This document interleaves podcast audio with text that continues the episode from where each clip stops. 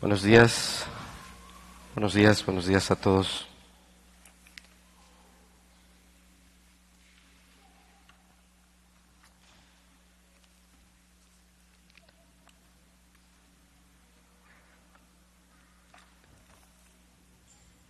La semana pasada nuestro hermano César nos estuvo compartiendo acerca de la educación que glorifica a Dios. Por la tarde estuvimos compartiendo acerca de escuela cristiana. Gracias, mamita.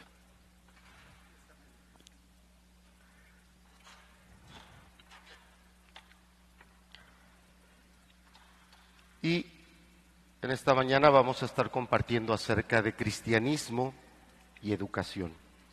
Se han compartido temas que no son nada sencillos, que pueden ser para los oídos de ustedes mismos que están aquí, controversiales, sean las personas adultas, los que son papá, mamá, que tienen que tomar decisiones y que obviamente siendo la autoridad dice, no, pues yo, yo así decido que mis hijos se eduquen, que vayan a las escuelas públicas, allá que estén. Bueno, hubo un tema que claramente con la palabra se hablaba y se decía que las escuelas públicas no son para los hijos de los cristianos. Eh, puede ser que la hayas oído y digas, bueno, piensan ustedes, pero pues, yo voy a seguir por donde voy. Para nuestros jóvenes que están aquí, que están yendo a diferentes instituciones educativas, también es interesante para ustedes, ¿verdad? O importante para ustedes el considerar toda esta temática y cuál es el objetivo de la educación. Pero también hay varios hermanos que son maestros. Y también para ustedes entiendo que no es sencillo ser maestro. Entiendo lo complicado que es teniendo un compromiso, ¿verdad? Y es además no es un compromiso, es un mandato de Dios. El seis días trabajarás y a través de esa obediencia a ese mandamiento, ¿verdad? Trabajando, suplir necesidades, apoyar a sus padres, pero enfrentarte con todo este tipo de sistemas, de leyes que están entrando en vigor. Entonces, no solo son padres los que tienen que tomar decisiones y agarrarse bien de Dios, cualquiera que sea la decisión que tú tomes, cualquiera que sea la decisión que tú tomes. También los hermanos, que están sirviendo como docentes, como académicos en diferentes niveles educativos, también Dios te está hablando. Y también tendrás tú que agarrarte de Dios. Y claro, todos aquellos que están el día de hoy incrustados como alumnos, como educandos, catecúmenos en diferentes instituciones, también ustedes tendrán que afirmarse en la verdad de Dios o abandonarla y abrazar toda esa ideología que parece tan atractiva. Hoy vamos a estar hablando de cristianismo y educación. Porque en la mente de, nosotros las personas creemos que Dios, iglesia, solo es aquí, solo en estos espacios.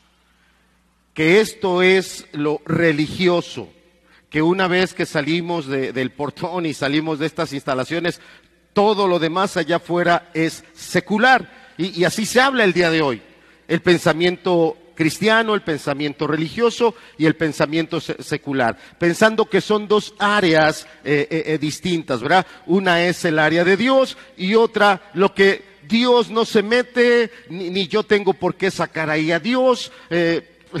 probablemente a varios de nuestros jóvenes, eh, si vinieran tus compañeros de escuela y te vieran ahorita sentado aquí con una Biblia, cantando cantos y, parándote y sentándote, a lo mejor algunos se abrirían los ojos y ¿a poco tú vas a la iglesia? ¿A poco tú eres cristiano? Porque hay una disociación, o sea, pensamos que cristianismo es en un lugar y allá afuera es otra cosa lo que comúnmente se llama secular, hablando o pensando que ahí Dios no se mete o Dios no tiene nada que ver. Y por eso pensamos que las escuelas son punto y aparte de mi cristianismo. Y muchos pensamos, yo eh, aquí le enseño a mi hijo, yo aquí le instruyo, yo aquí le digo que es bueno, yo aquí le digo que es malo, yo aquí le digo cómo se debe portar. Y yo confío en que él allá lo va a obedecer, que él se va a comportar no, no, no, no tienes ni idea de todo lo que tu hijo va, eh, o ya está pasando, o va a estar pasando, o ya ha pasado por ese pensamiento disociativo que tienes, pensando que son dos cosas diferentes. Y cuando decía la semana pasada en la tarde, cuando pasamos delante de escuelas, que, eh, campus universitarios o otro tipo de eh, niveles educativos, preparatorios, secundarios, pasamos por sus instalaciones, por sus liceos o, todos los espacios que tienen, eh, decimos, esos son los que saben de educación, esos sí están educando. Y cuando volteamos a ver otro tipo de instalaciones educativas, ¿verdad? Como las que tenemos aquí, tú dices, no, hombre, estos están jugando, estos no, saben ni, ni qué es esto. Y muchos de los de aquí le dan más valor a un título universitario, a una cédula profesional, que a la piedad. Vamos a ver qué dice la historia, qué dice la escritura primeramente acerca de cristianismo y educación. Así que te pido, oremos juntos. De verdad oremos con un espíritu afable y diciéndole a Dios, Señor, habla, háblame, que sea tu palabra la que hable, que no sea mi torpeza tal vez al exponer algún punto que choque contigo y, y tú te cierres y te predispongas a lo que Dios tiene que decirnos. Padre, te pedimos tu bendición Pedimos que tu palabra nos muestre la luz, la verdad. Y que tu Espíritu, Señor, alumbrándonos esa palabra, despierte una fe, despierte un celo o despierte un hambre para hacer lo que tú quieres. Bendice a aquellos hermanos, hermanas, aquellos adultos, papá y mamá, o tal vez otras personas adultas que tienen que valorar lo que es verdaderamente educación. Bendice a aquellos hermanos maestros, afírmalos en tu gracia, en tu palabra, para que sean instrumentos para tu gloria. Y bendice a todos nuestros jóvenes, adolescentes, niños, que necesitan alcanzar el mayor y el más grande de todos los conocimientos. Glorifícate hoy, Señor. Te lo pedimos en el nombre de Cristo Jesús. Amén. Amén.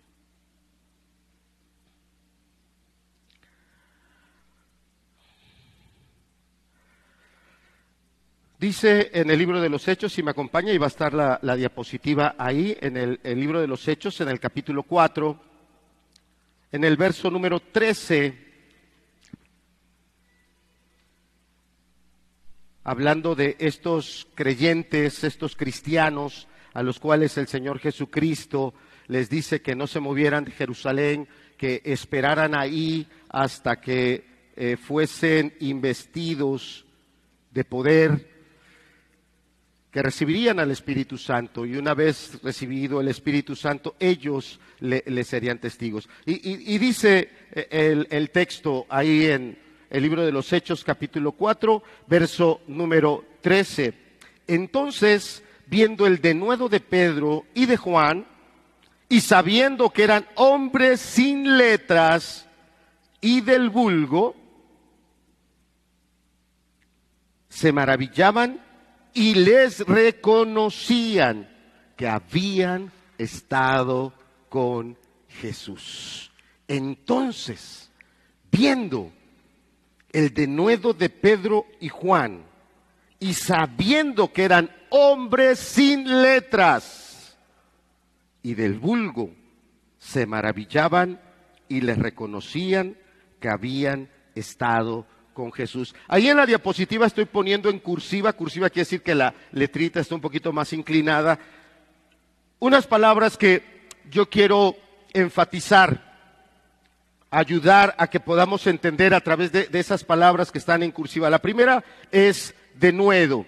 La, la, palabra denuedo tiene que ver con eh, una fuerza, un ímpetu, un, valor que estos hermanos eh, están recibiendo de, parte de Dios. Dice del diccionario, estar dispuesto a emprender acciones o actividades que implican riesgo o peligro, sobre todo las que requieren integridad y honestidad, del griego parresia, de nuevo. No solo era alguien que, que, tiene, se dice muy coloquialmente, mucho verbo, habla mucho y muy fluido. No, no, no, no. Habla de algo más que la facilidad de palabras. Habla del vigor que viene de adentro. Estos hermanos aquí en el capítulo 4 están ante una situación donde sus vidas están en riesgo. Los están juzgando por un caso de hechicería. Los llevaron a las máximas autoridades por sospechas de hechicería. Dios había obrado un milagro, una persona que toda su vida había sido paralítica, había sido sanada de una manera prodigiosa y esas autoridades, lejos de reconocer Dios obró este milagro, dijeron, estos se están metiendo con los demonios, estos están haciendo hechicería y hacen un juicio sumario para matarlos. Y estos hermanos, con un fuego del Espíritu, con una gracia, empezaron a hablar, no a defenderse, sino a dar testimonio de Jesús. De tal manera que ese Sanedrín, esos setenta más el sumo sacerdote, quedaron sorprendidos, espantados sería la palabra más correcta, porque mostraron un denuedo, una firmeza, un valor, un arriesgue ante una situación que demandaba honestidad e integridad. La siguiente palabra es, dice que sabían que eran hombres sin letras. Esta, esta palabra dice, eh, o el diccionario dice que eran personas que o no sabían leer, o no sabían escribir, o tal vez era, no, no era tal vez, o sea, eran personas que no tenían una educación consolidada, una educación formal. ¿Ha usted pensado que el apóstol Pedro no sabía escribir? Hay cartas que están ahí escritas. Bueno, ¿cómo, no sabía escribir? Y, y ahí hay unas cartas que él escribe. Interesante pregunta. El punto es que no tenían una educación formal. El grupo que los estaba juzgando eran personas que habían pasado toda su vida en instituciones académicas de esos días allá en Jerusalén y que estaban reconocidas plenamente sus credenciales y que cuando voltearon a ver a, e, e, estos hombres sencillos decían, estos no tienen educación, estos no tienen letras. Siguiente palabra dice que eran hombres sin letras y fíjate esta palabra viene, dice del vulgo. Esa palabra del vulgo viene del griego idiotes Tal vez en el español la palabra es muy fuerte. Muy fuerte. ¿Qué significa eso?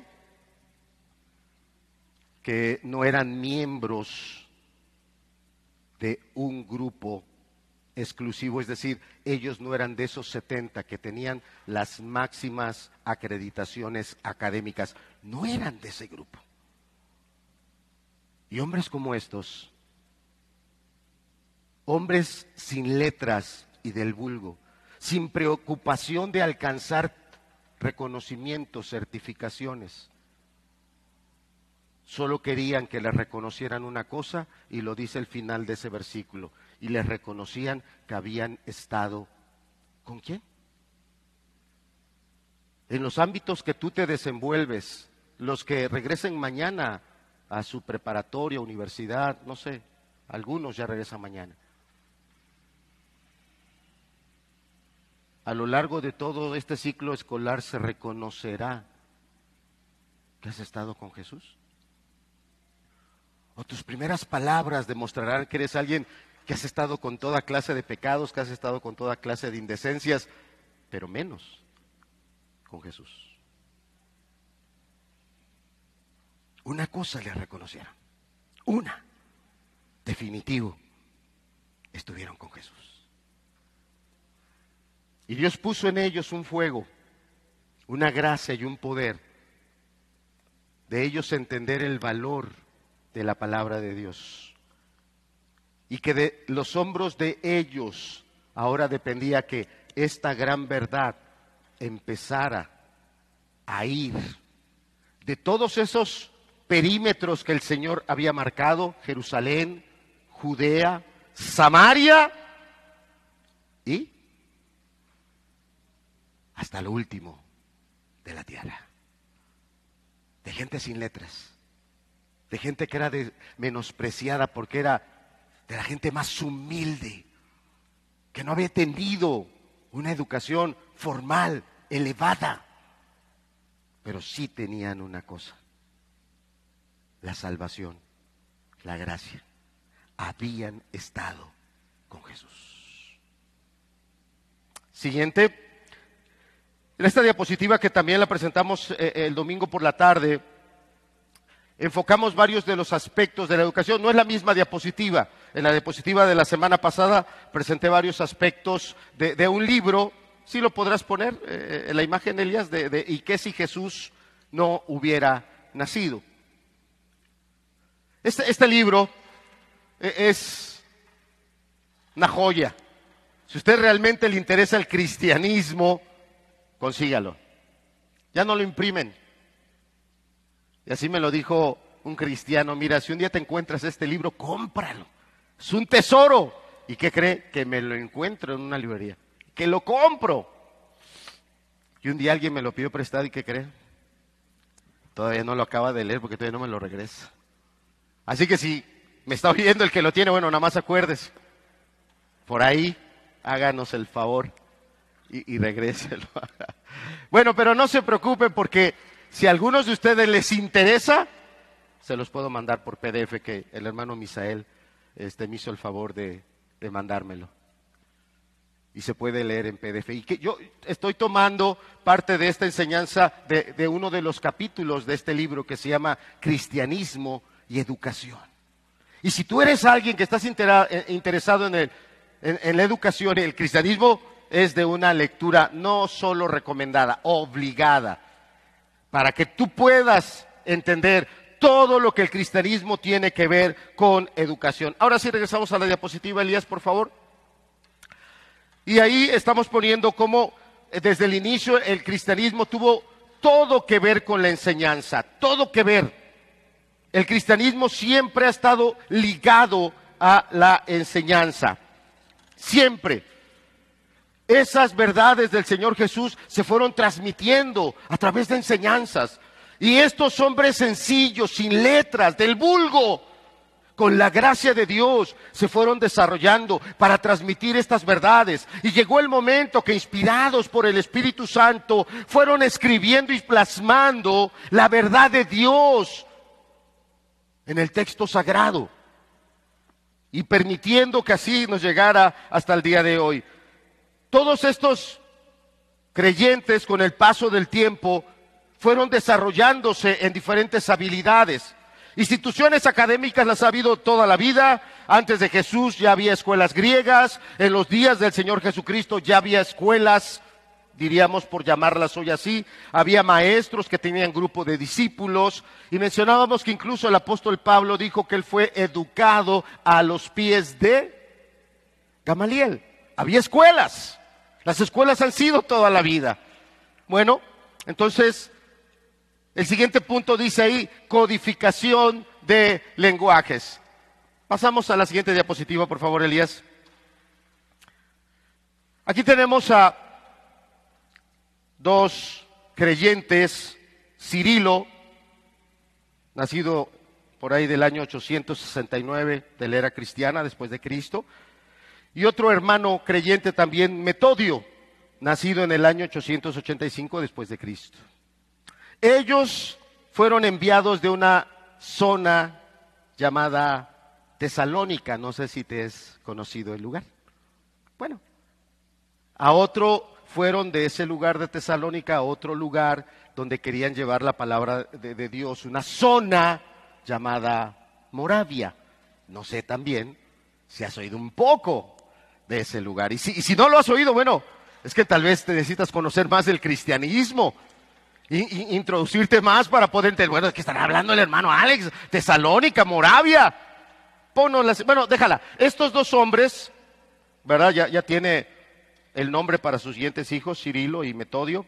Y bueno, si no los quiere para sus hijos, puede ser para sus nietos, no pasa nada. Estos hermanos fueron enviados a evangelizar, dice, la Europa del Este. Introdujeron la idea revolucionaria de que Dios debía ser alabado, que dice el final de la diapositiva, todas las lenguas. Ellos conocían el Evangelio.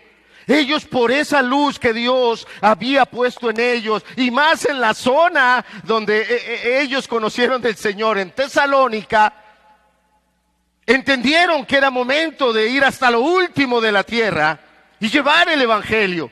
Y llegan a una zona donde empiezan a escuchar un idioma que no tenía escritura. Tuvieron que empezar a aprender un idioma. ¿Y qué cree? Ponos la siguiente, por favor, este, el alfabeto cirílico. ¿Sí estoy bien? Y tú dirás, pues en la casa, en su casa lo conocen, hermano, porque a mí en la primaria no me lo han enseñado. Sí, sí, no, acá no se va a enseñar. De, este alfabeto, quiero decirte que en la actualidad se comunican 200 millones de personas en más de 100 idiomas.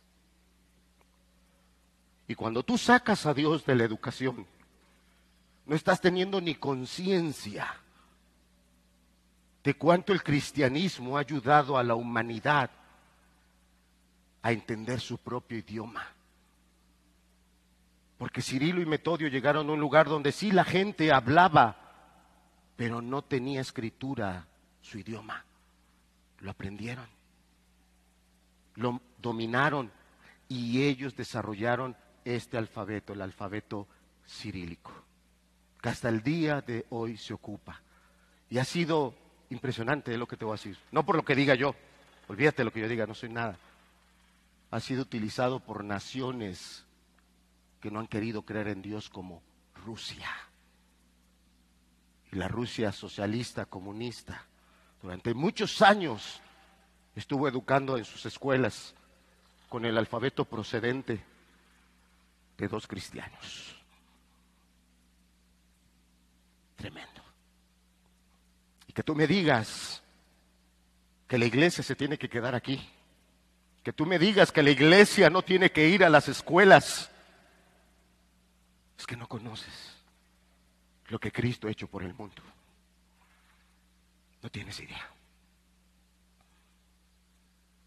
Puedes ver hoy los, las flotas aéreas de los aviones allá de Rusia con sus emblemas Aeroflot escritos con el alfabeto cirílico. Y así podría yo seguir hablándote de muchos lugares más a donde han ido misioneros y lenguajes que la gente domina pero que no escribe. Esos misioneros se han dedicado a aprender, a dominar y a empezar a darle forma, molde y escribirlos. Siguiente diapositiva, por favor, es los datos. Sería buenísimo que lo escribieras. Alfabeto cirílico. En la actualidad, 200 millones de personas, representando más de 100 idiomas, se comunican mediante el alfabeto de Cirilo o cirílico. Tremendo. Tremendo. ¿Y tú crees que Dios no tiene nada que ver con educación? Bueno, otro de los puntos que habíamos marcado en esta diapositiva, ya vimos este, la codificación de lenguajes. Ahora vamos a ver un poquito de la educación en Estados Unidos. Siguiente diapositiva. Estados Unidos fue colonizado por personas que venían de Inglaterra. Eran creyentes, Puritanos se les decía a algunos de ellos, pilgrims.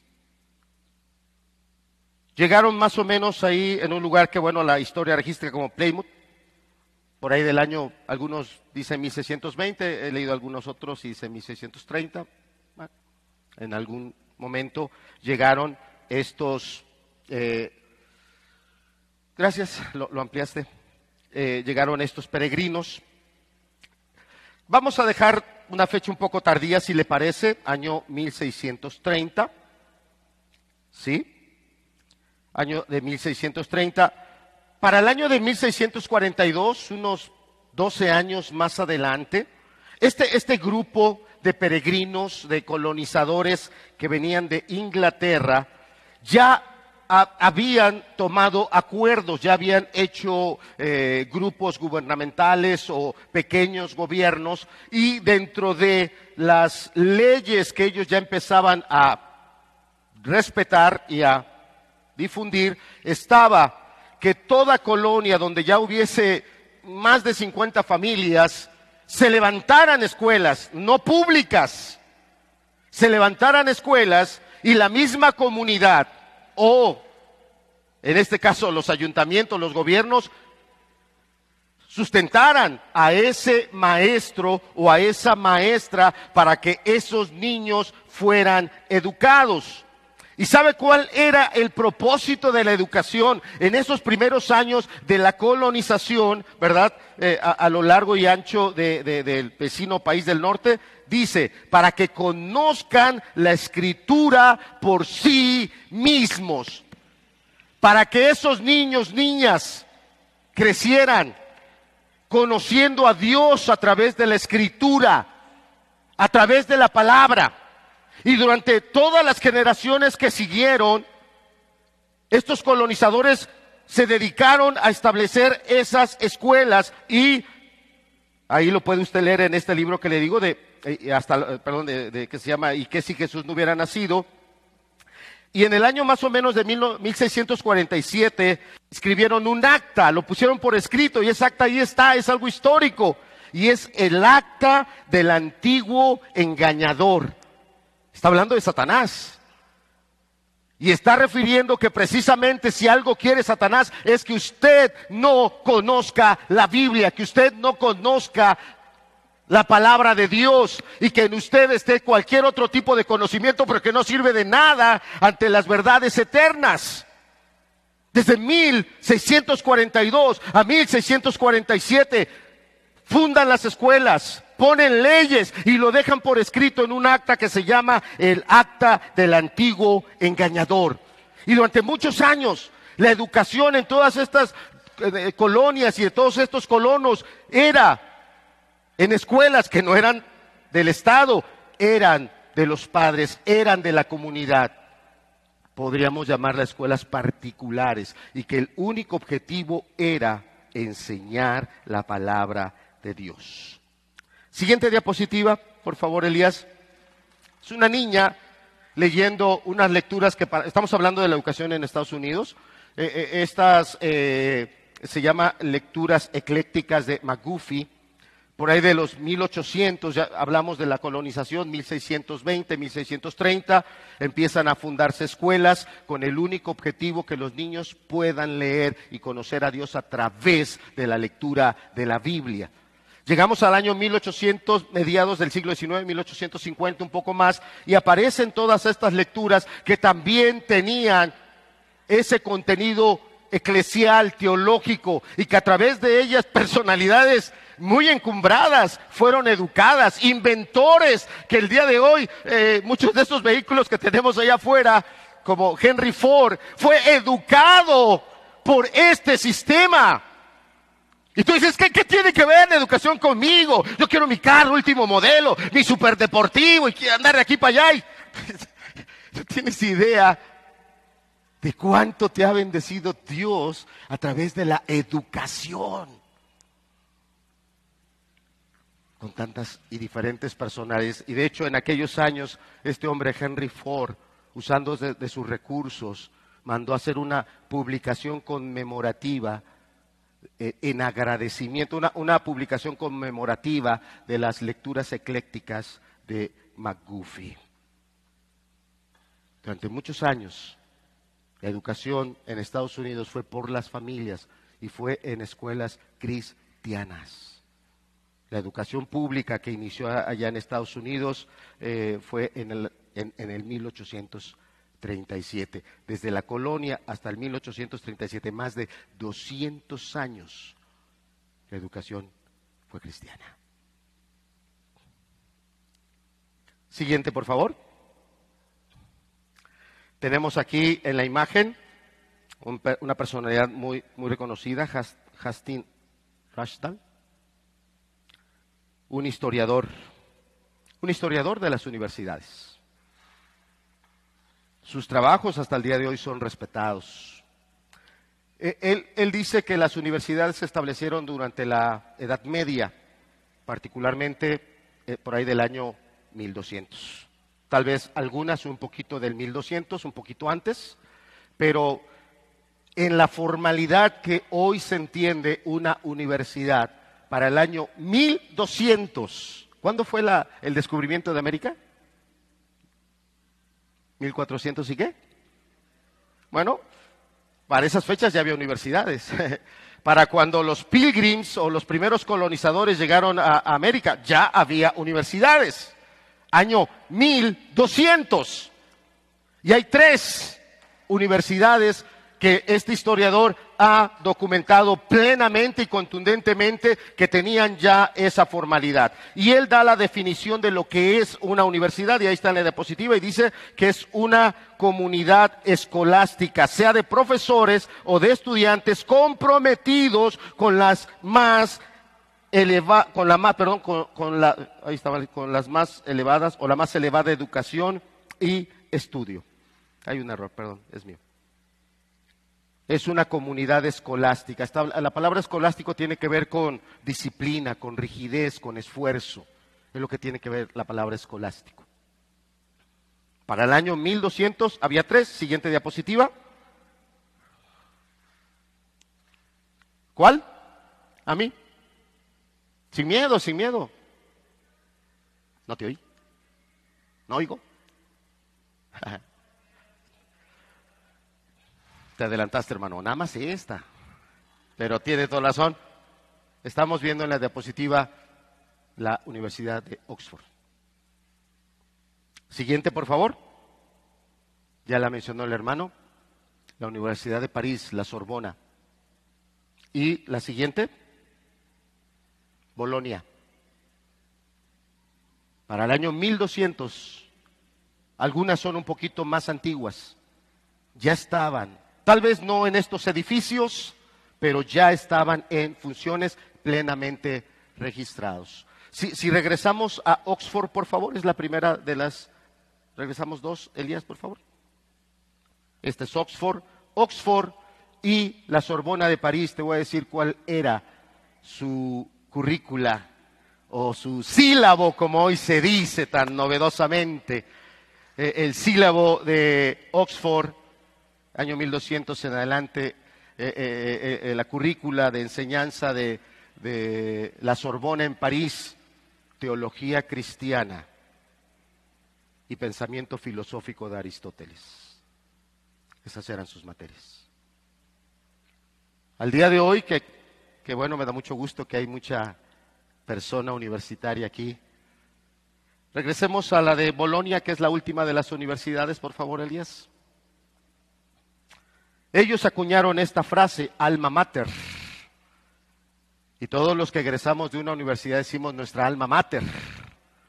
Porque realmente las escuelas dejan una huella muy particular y cada escuela tiene esa característica muy personal que le transmite al estudiante. Bueno, ¿quieres saber cuáles eran las materias que enseñaba Bolonia donde se acuñó esa frase de alma mater? Derecho canónico y derecho civil. Así que, desde el año 1200, las primeras universidades que hubo en el mundo enseñaban Biblia, enseñaban teología. Así es. Siguiente. No sé si le alcanzas a ver, Josi, y no las puedes traducir. Josi. Qué pena, ¿eh? Bueno, vamos a ponerla traducida. Pásala a la siguiente, por favor. Ahí está la traducción. Esta es la traducción de lo que está en esa piedra que está ahí en esa universidad. La primera de toda América Latina. Y el día de hoy, de acuerdo a las calificaciones más elevadas que se le hacen, ¿verdad? Todos los que somos de la UAP, bueno, no sé la UAP en dónde está en esta calificación, pero muy buena la UAP. Bueno, esta universidad es la número uno en esta calificación de todo el mundo. Y yo quiero leerte cuando fue fundada en el año, aquí en América, en el año de 1636.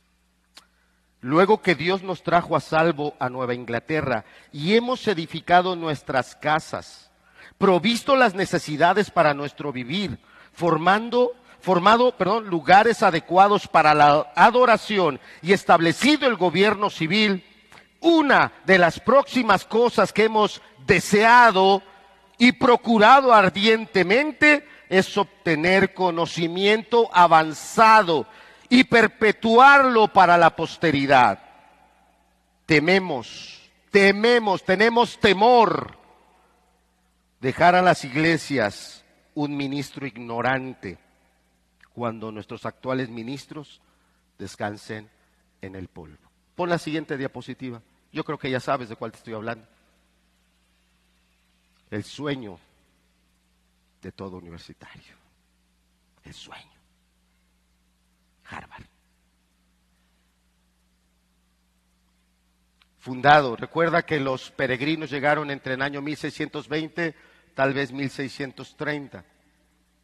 Harvard fue fundada en 1636. Ha tenido diferentes nombres.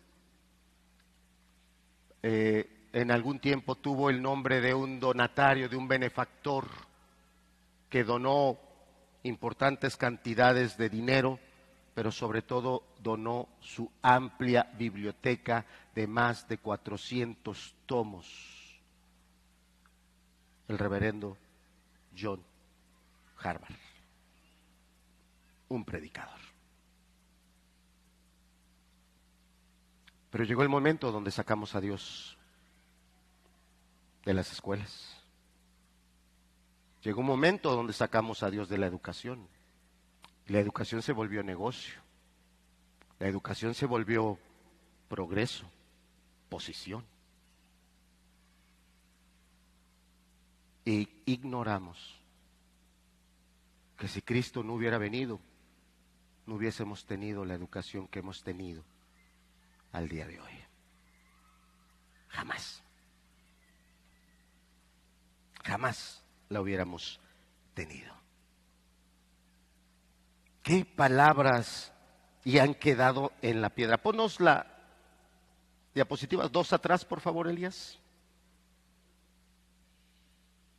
Si algún día usted va por estudios de paseo, busca esta piedra fundacional y conmemorativa. La pusieron aquellos que levantaron esta institución. Tenían un gran temor. Tememos dejar a las iglesias un ministerio ignorante, ministros mal preparados.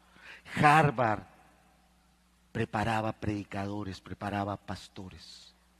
Hoy prepara profesionistas. Los datos que leía de Harvard es que hoy hay cerca de medio millón de ex alumnos de Harvard esparcidos en el mundo. Pero no esparcen fe, no esparcen el Evangelio, no lo esparcen. Aquí está otro de esos libros que, si usted lo consigue, es una joya. Yo ya no lo pude conseguir impreso, así que tuve que recurrir a las famosas copias. ¿Y sabe cómo se llama? hasta lo último de la tierra. Yo quisiera leerle un poquito de cuáles son los capítulos que va tratando este libro que habla de cómo eh, eh, eh, el Evangelio se ha ido extendiendo. Por ejemplo, el primer capítulo habla del avance incontenible, o sea, desde ese momento en que los apóstoles empiezan a ir y extender el reino. las misiones romanas, el avance moravo, hablábamos de dos discípulos que fueron de Tesalónica a esa zona de Moravia, desarrollaron eh, un alfabeto y a través de ese alfabeto se educaron y el día de hoy se comunican en más de 100 idiomas por lo menos 200 millones de personas. Aquí está hablando de cómo se extendió el Evangelio en esa zona de Moravia. Las misiones norteamericanas, todo lo que estamos hablando ahorita de, la colonización, también tiene que ver con eh, misioneros que llegaron. La segunda parte de este libro habla del evangelismo en Asia Central Meridional, eh, África, eh, el cementerio del hombre blanco, cuando los misioneros empezaron a llegar a esas partes de África, hay eh, unos, unas anécdotas que a nosotros pueden parecernos el día de hoy muy risorias, es de muy cómicas. Por ejemplo, en una iglesia, en una reunión, viene un misionero, viene, diríamos, recién descendido de, África y está dando el testimonio y, él empieza a hablarles de, de una tribu caníbal allá de África que en fechas recientes acababa de comerse al último misionero. Y se hace el llamado. Aquel predicador dice, ¿quién de los presentes quiere ir porque se quedó sin un predicador? Y un joven con su esposa se pusieron de pie y dijeron, nosotros vamos. No creas que llegaron a las risas y en el relax. Había temor. Ya cuando se instalaron en esa pequeña casita, veían como aquellos nativos los rodeaban y siempre los estaban acechando. Aquel misionero, su familia siempre tomaban precauciones para no ser los próximos en la cena. Pero un día se les acabó el agua no había agua. ¿Y qué problemas cuando no hay agua, verdad? Más en lugares donde hace calor, como África. Y bueno, el misionero tuvo que tomar valor, salir y empezar a cavar un pozo. Y andarse cuidando. Y claro, conforme el pozo se iba haciendo más hondo, pues la preocupación era más porque ya no veía a los nativos. Pero a los nativos les empezó la curiosidad y empezaron a llegar a ver al hoyo. Y lo veían con desconfianza y se acercaban y, aquel hombre pues seguía eh, eh, eh, en su excavación, profundizando, profundizando, profundizando, profundizando. Los nativos empezaron un poco a interactuar con él, él empezó a dominar un poco el, el idioma de ellos, hasta que llegó ese día en que el misionero golpea el piso, hace una pequeña perforación y empieza a brotar el agua. Y él sale del pozo porque el pozo se empieza a llenar de agua y, todos los nativos se quedan espantados viendo el agua. Y es que nunca se bañaban. No, no, sí se bañaban. O sea, sí la conocían.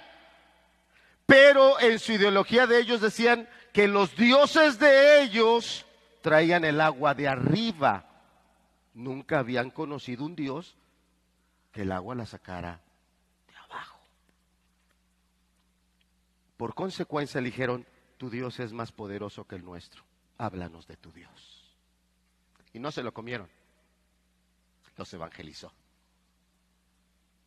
Como te digo, puede ser una lectura cómica, pero lo cierto es que muchos dieron su vida. Y sigo leyendo la parte 3, habla de aquellas jóvenes solteras, las misioneras solteras, respondiendo al llamado. Ah, mira, para los estudiantes hay un capítulo muy bonito aquí, los voluntarios estudiantiles, dejando atrás el prestigio y la riqueza.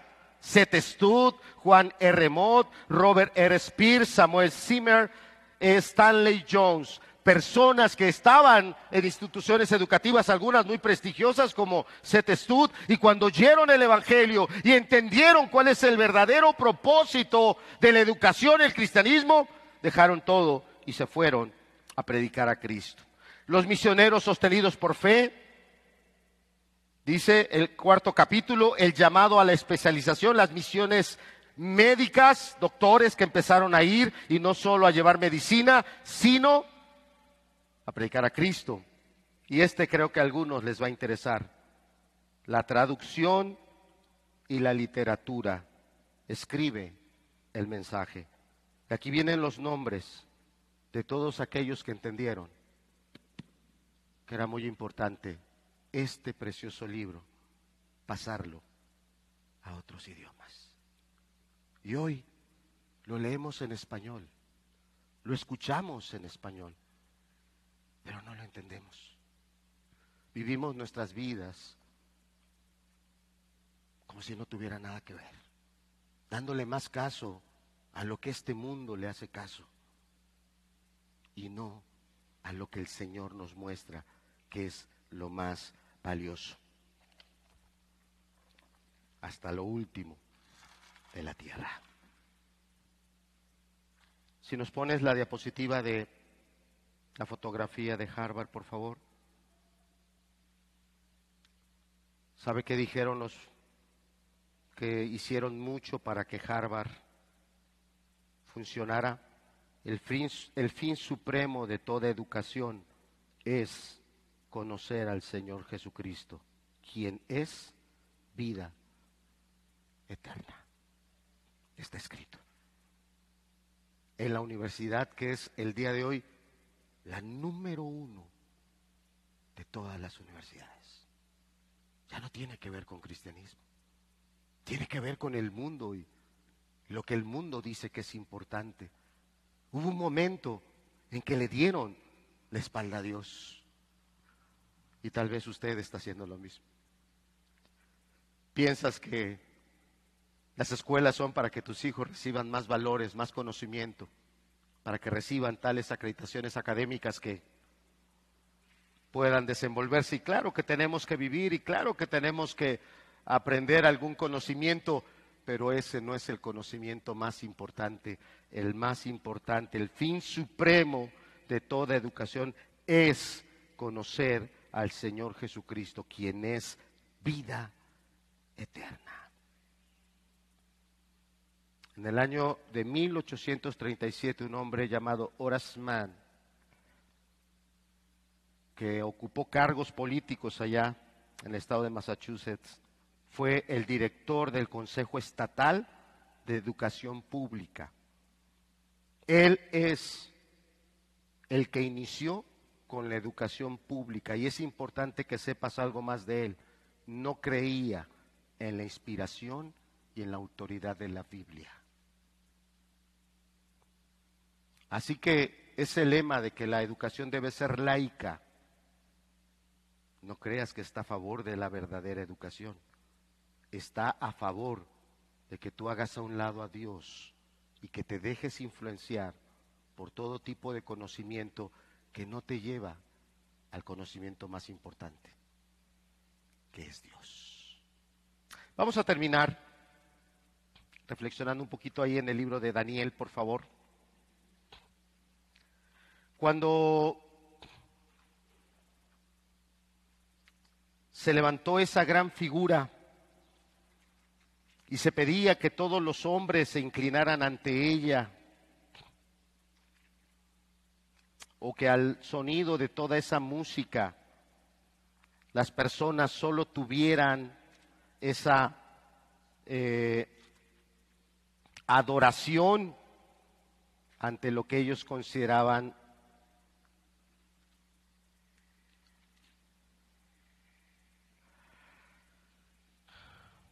en el capítulo 9 de Daniel. No, perdón, estoy mal, permítame, permítame, ahorita se la rectifico. Aquí está. Es el capítulo 6, discúlpeme.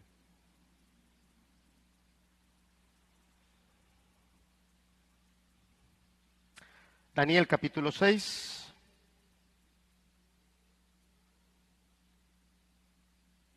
Verso número 10. Algo muy parecido a lo que estamos enfrentando el día de hoy. leyes de educación que están cambiando, libros de texto que están cambiando. Algunos de los presentes pensarán, bueno, no pasa nada. He escuchado una gran variedad de comentarios, algunos de maestros. Algunos maestros dicen, ay, ¿por qué se espantan con los libros? No pasa nada.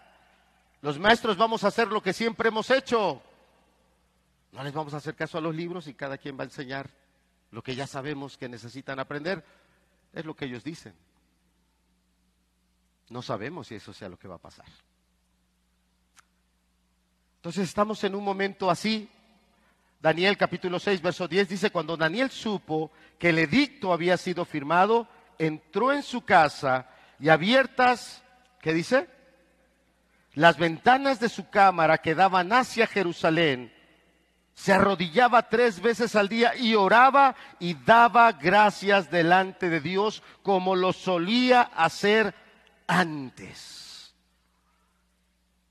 Este texto nos está mostrando una persona educada, vamos a decirlo así, eh, eh, en algunas de las instituciones más elevadas de aquellos días, ocupando puestos muy altos pero nunca en todo el pasaje nos hace ver que la educación que él recibió le haya traído un beneficio.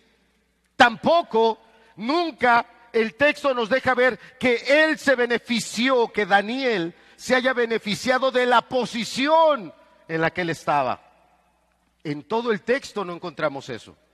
Lo que sí claramente el texto nos deja ver es que por la fe que Daniel tenía, desde que él llega a Babilonia, él toma una decisión de no dejarse envolver por toda esa cultura, por toda esa ideología, que no solo era a nivel académico, era también a nivel alimenticio y era también a nivel de funciones y servicios que se hacían.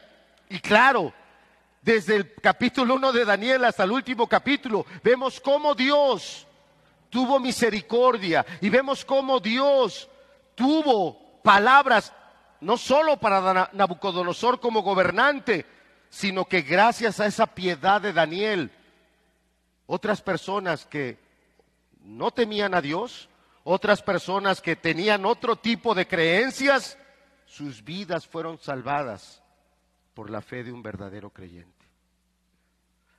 En este capítulo las cosas a nivel político, social habían cambiado.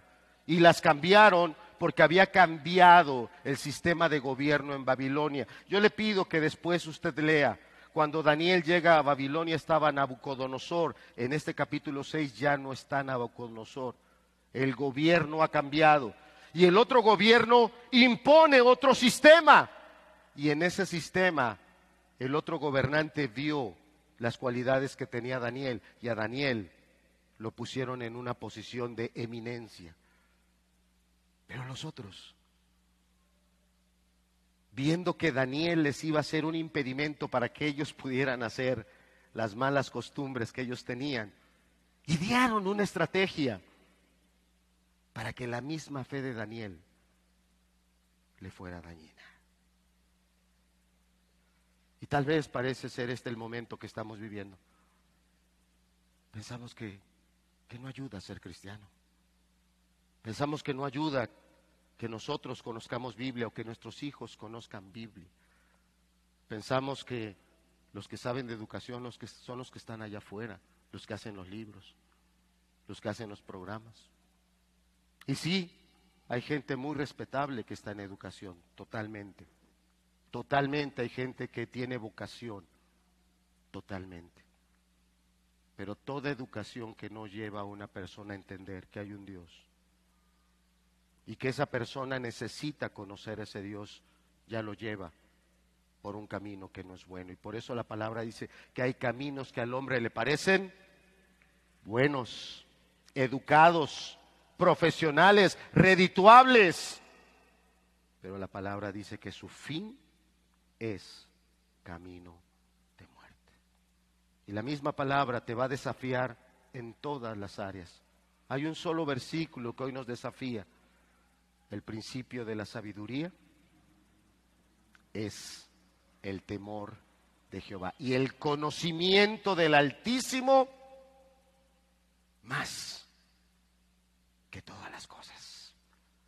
Toda educación que no nos lleva aquí,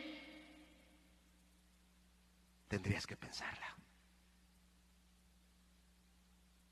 Aquí estaban poniendo a Daniel, oponiendo la fe de Daniel contra él. ¿Qué hizo Daniel? Acompáñame otra vuelta. Verso 10. Cuando Daniel supo que el edicto había sido firmado, entró en su casa. ¿Y qué dice que hizo? Abrió ventanas, abiertas las ventanas de su cámara que daban hacia Jerusalén. ¿Qué hizo? Él siguió haciendo lo que él hacía. Al único que él iba a adorar, ¿a quién es? Es a Dios. Berna, ¿qué edad tenía Daniel más o menos en estas fechas? ¿Qué edad tenía? Oí una voz, entonces me equivoqué. ¿Cuántas, Abelino? Más de 80. Algunos lo calculan entre 86 años. Un venerable anciano. Llegó siendo un adolescente para estas fechas. Estaban a punto de cumplirse los 70 años de cautiverio en Babilonia. 70 años había servido a esta nación, sea quien sea el gobierno. Estaban los caldeos, habían llegado ya los medos, los gobiernos habían cambiado. 70 años había servido él ahí. No se sabe de beneficios que él se hubiera acomodado, no le interesaba. ¿Y sabes por qué no le interesaba a Daniel ninguna prosperidad social, política, económica? Porque desde el principio que él llegó a Babilonia, Dios le permitió interpretar un sueño, uno solo, que Dios le dio a Nabucodonosor. El sueño de esa gran figura, los grandes reinos de todas las épocas. Daniel ya había visto lo que nosotros hoy estamos viviendo el reino de oro, el de plata, el de bronce. Y estamos en el último, el fierro fundido, mezclado con el barro. Pero sobre esa gran figura Daniel vio otro reino, una gran roca cortada y no con mano humana que vino. ¿Y qué hizo con estos reinos? ¿Qué hizo? Totalmente. ¿Queremos hacer un reino con la educación? La única educación que va a pasar a la posteridad es la educación que conoce a su Señor. Todo lo demás va a pasar. Yo no digo que no estudies. ¿Cuál es el propósito de tu estudio? Glorificar a Dios. Yo no digo que no vayas a instituciones, en este caso a ese rango, hay muchas opciones a nivel jardín, a nivel primaria, a nivel secundaria, hasta a nivel preparatoria. Y también hay muchas opciones el día de hoy a nivel universitario. Pero ¿cuál es el objetivo? ¿Cuál es el objetivo?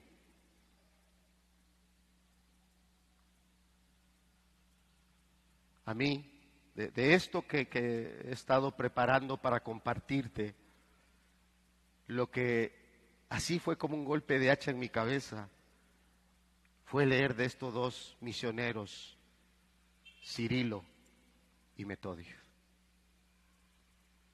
¿Cómo aprendieron un lenguaje que no tenía escritura? ¿Cómo lo dominaron? ¿Cómo desarrollaron un alfabeto?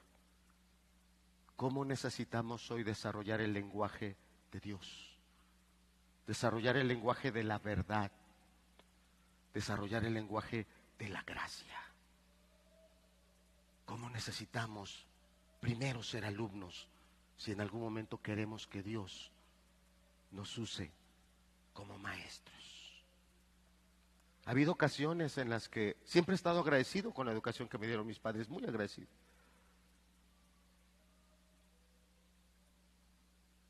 Pero hay días como este que hubiese yo querido estudiar otra cosa. Cosas que tuvieran que ver con las lenguas, con las traducciones. Siempre he tenido una afinidad por los idiomas. Pero no para que se me, llame políglota. solo lenguaje que Dios quiere que hablemos, y es el de Él. Hace un momento una de las hermanas en la oración, qué hermoso oró la hermana y dijo, hablando de Jesús, porque tú eres el camino, tú eres la verdad y tú eres la vida. Ese es Jesús. Estos discípulos aprendieron eso de Jesús. Estos doce apóstoles aprendieron eso de él. Él dejó los lugares más elevados. Él dejó los reconocimientos, los títulos de él. No, no, se los ganó, ya eran de él. Claramente el apóstol Pablo nos los dice en la carta a los filipenses. Él se despojó. ¿De qué? De todo. ¿Y cómo miraba el apóstol Pablo después todos esos títulos que, que él había logrado? Académicos, posicionales, sociales, religiosos, antes de ser cristiano. ¿Cómo los miraba? Como nada. Como nada. Y él decía que tenía solo un deseo. El más grande que tenía el apóstol Pablo era el conocer al Señor Jesucristo.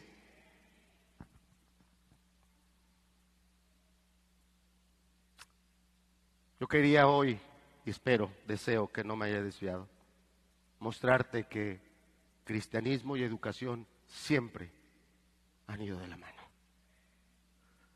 Que la educación no sería mucho de lo que es si no hubiese habido cristianismo. No saques a Dios de tu vida. No saques la, la verdadera piedad de tu vida.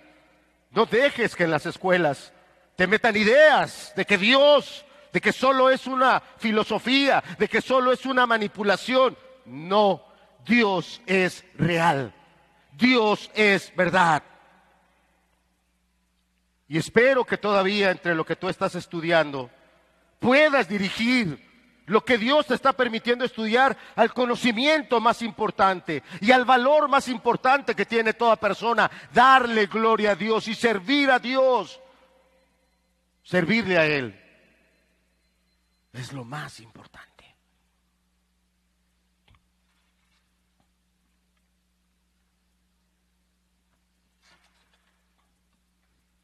Quiero terminar con estos libros porque no podemos hablar solo de, bueno, e, es suficiente hablar con la traducción de la Biblia, tiempo faltaría para hablar toda, todo el sacrificio, todos los mártires que dieron su vida para que pudiésemos tener este bello libro y hoy no lo valoramos, lo abandonamos. Pero también no sería completo hablar de educación si no habláramos de, aquellos hombres cristianos que Dios ha usado para escribir libros, libros tan, impresionantes como este que se llama Pies de siervas en los lugares altos. Es, un libro de una lectura más que recomendada, es un, es un deleite el ver cómo es nuestra vida sin Dios, el ver todas las dificultades que se van caminando hasta que llegamos y entramos a, a esa gloria y esa gracia de Dios. ¿Cómo la recomiendo yo este libro. Este otro que también hablábamos de, ese alfabeto eh, creado por estos dos creyentes. Bueno, este es un libro también es muy importante leerlo en estos días porque parece que hoy no estamos siendo perseguidos, parece que hoy ya el cristianismo es bien aceptado, no te engañes. Hoy más que nunca el cristianismo está siendo perseguido y más que nunca, no solo de las escuelas, desde el año de 1800 y tantos sacaron a Dios, no, lo más grave es que lo estamos sacando de nuestras propias casas y en nuestras propias casas no le estamos dando el valor a la educación de Dios, no se la damos. Richard Umbran escribe este libro, Torturado por Cristo, también. Es impresionante leer, por ejemplo, testimonios como el de una mujer que por ser creyentes metida en una cárcel de hombres. Y ella misma narrar cómo todos los días venían y la violaban, todos los días venían y la violaban. Por una fe, por una fe. hoy nos pesa a veces llegar a una reunión. Hoy se nos hace pesado tomar decisiones acerca de la educación. deberías de leerlo. Hace rato le recomendaba este libro a un hermano que le decía, desde que lo vi hace ya como dos o tres semanas en la librería, le dije a las hermanas, ese libro es una joya. ¿eh? Si alguien no se lo lleva es porque no sabe lo que está ahí. Es una joya este libro. Cuando la vida se derrumba. ¿Cuántos de los que estamos aquí de manera inesperada nos han llegado problemas, dificultades? En esta semana estaba yo visitando a un hermano que nos vimos hace ya unos meses. Cuando yo le vi el rostro, le dije, ¿estás bien? Íbamos a platicar un asunto y, y yo al verle el rostro digo, ¿estás bien? ¿Algo tienes? Y ya el hermano me platicó un problema que traía. En esta semana nos avisaron de su cáncer Los doctores le dijeron que es terminal, que no hay más que hacer. Pero pudimos estar juntos, abriendo la palabra, cantando alabanzas. Y el hermano ahí estaba, adorando a su Señor, manteniéndose en una fe. Aunque no lo creas, amado joven, hay un día que la vida se derrumba. Hay un día que nuestra vida se quiebra. Hay un día que las cosas cambian. Y ese es el día cuando nos damos cuenta qué importante es Dios. Warren W. Wisby escribe este libro que está excelente. Aún el sufrimiento tiene un propósito y es glorificar a Dios. Aún en medio de la enfermedad, se le puede dar gloria a Dios. El fin supremo de toda educación es conocer al Señor Jesucristo, quien es vida eterna. No hay mejor conocimiento. No hay mejor. Padre, gracias. Gracias por ese grupo de apóstoles.